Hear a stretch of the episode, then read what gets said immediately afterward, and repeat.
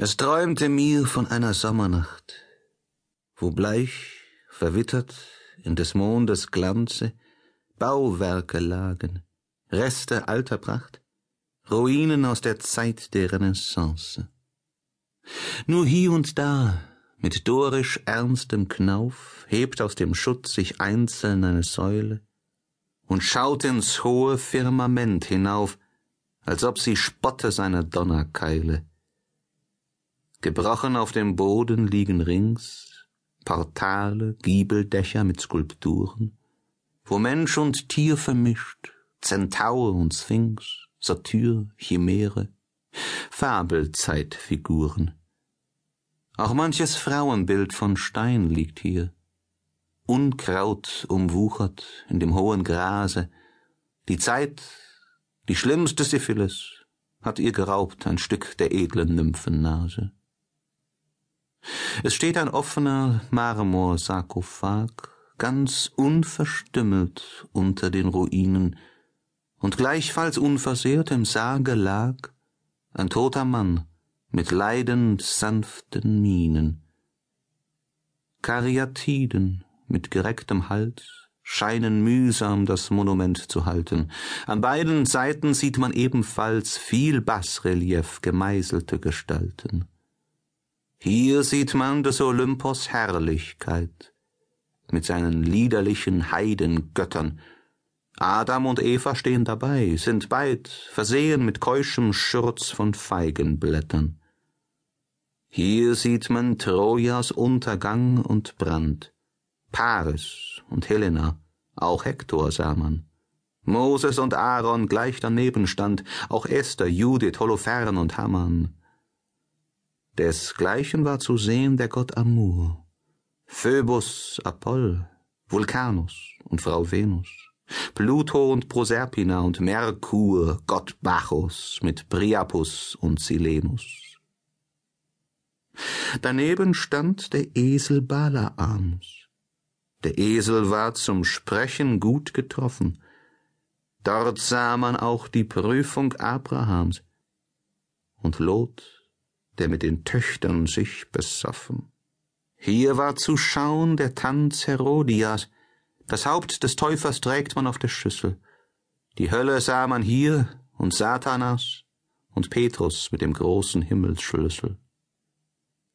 Abwechselnd wieder sah man hier skulpiert des geilen Jovis Bronst und Freveltaten, wie er als Schwan die Leder hat verführt, die Danae als Regen von Dukaten.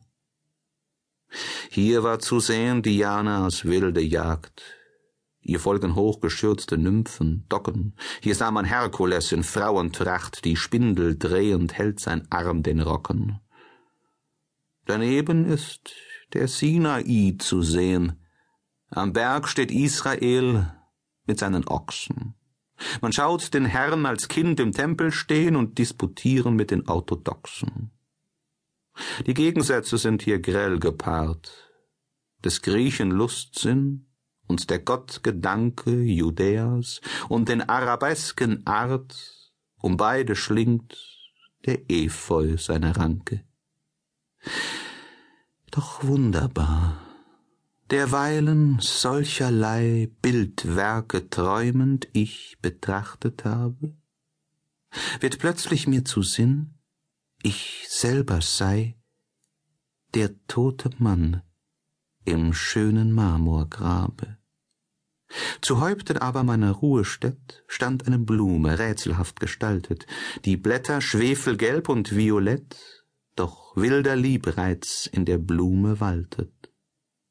Das Volk nennt sie die Blume der Passion und sagt, sie sei dem Schädelberg entsprossen, als man gekreuzigt hat den Gottessohn und dort sein welterlösend Blut geflossen. Blutzeugnis heißt es, gebe diese Blum, und alle Marterinstrumente, welche dem Henker dienten bei dem Martyrium, sie trüge sie ab Konterfeit im Kelche.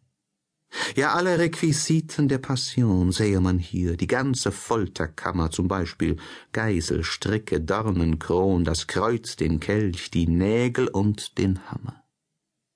Solch eine Blum an meinem Grabe stand, und über meinen Leichnam niederbeugend, wie Frauentrauer, küsst sie mir die Hand, küsst Stirne mir und Augen trostlos schweigend. Doch Zauberei des Traumes, seltsamlich. Die Blume der Passion, die schwefelgelbe, verwandelt in ein Frauenbildnis sich. Und das ist sie, die Liebste, ja, dieselbe. Du warst die Blume, du geliebtes Kind. An deinen Küssen musst ich dich erkennen, so zärtlich keine Blumenlippen sind, so feurig keine Blumentränen brennen. Geschlossen war mein Aug, doch angeblickt hat meine Seel beständig dein Gesichte. Du sahst mich an, beseligt und verzückt, und geisterhaft beglänzt vom Mondenlichte. Wir sprachen nicht, jedoch mein Herz vernahm, was du verschwiegen dachtest im Gemüte. Das ausgesprochene Wort ist ohne Scham, das Schweigen ist der Liebe keusche Blüte. Und wie beredsam dieses Schweigen ist.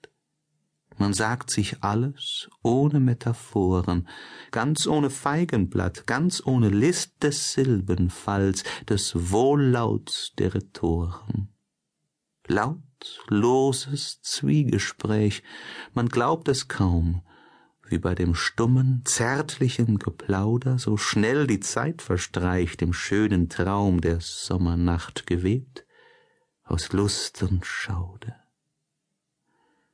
Was wir gesprochen, frag es niemals, ach. Den Glühwurm frag, was er dem Grase glimmert, die Welle frage, was sie rauscht im Bach, den Westwind frage, was er weht und wimmert. Frag, was er strahlet, den Karfunkelstein, frag, was sie duften, Nachtviol und Rosen, doch frage nie, wovon im Mondenschein die Marterblume und ihr Toter kosen. Ich weiß es nicht wie lange ich genoss, in meiner schlummerkühlen Marmortruhe, den schönen Friedenstraum, ach, es zerfloß die Wonne meiner ungestörten Ruhe. O Tod, mit deiner Grabesstille du, nur du kannst uns die beste Wollust geben, den Krampf der Leidenschaft, Lust ohne Ruh, gib uns für Glück das albern rohe Leben. Auch wehe mir, es schwand die Seligkeit, als draußen plötzlich sich ein Lärm erhoben. Es war ein scheltend, stampfend, wüster Streit, ach, meine Blum verscheuchte dieses Toben. Ja, draußen sich erhob mit wildem Grimm ein Zanken, ein Gekeife, ein Gekläffe, ich glaubte zu erkennen manche Stimme. Es waren meines Grabmals Bassreliefe. Spukten dem Stein der alte Glaubenswahn und disputieren diese Marmor Schemen? Der Schreckensruf des wilden Waldgotts Pan wetteifert wild mit Moses Anathemen. Oh, dieser Streit wird endgen nimmermehr. Stets wird die Wahrheit hadern mit dem Schönen. Stets wird geschieden sein der Menschheit Heer in zwei Parteien, Barbaren und Hellenen. Das fluchte, schimpfte, Gar kein Ende nahm's mit dieser Kontroverse der Langweilgen. Da war zumal der Esel Balaams, der überschrie die Götter und die Heilgen mit diesem I-A, I-A, dem Gewirr, dem rülpsend ekelhaften Misslaut, brachte mich zur Verzweiflung, fast das dumme Tier.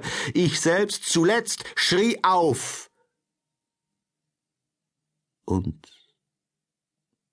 ich erwachte.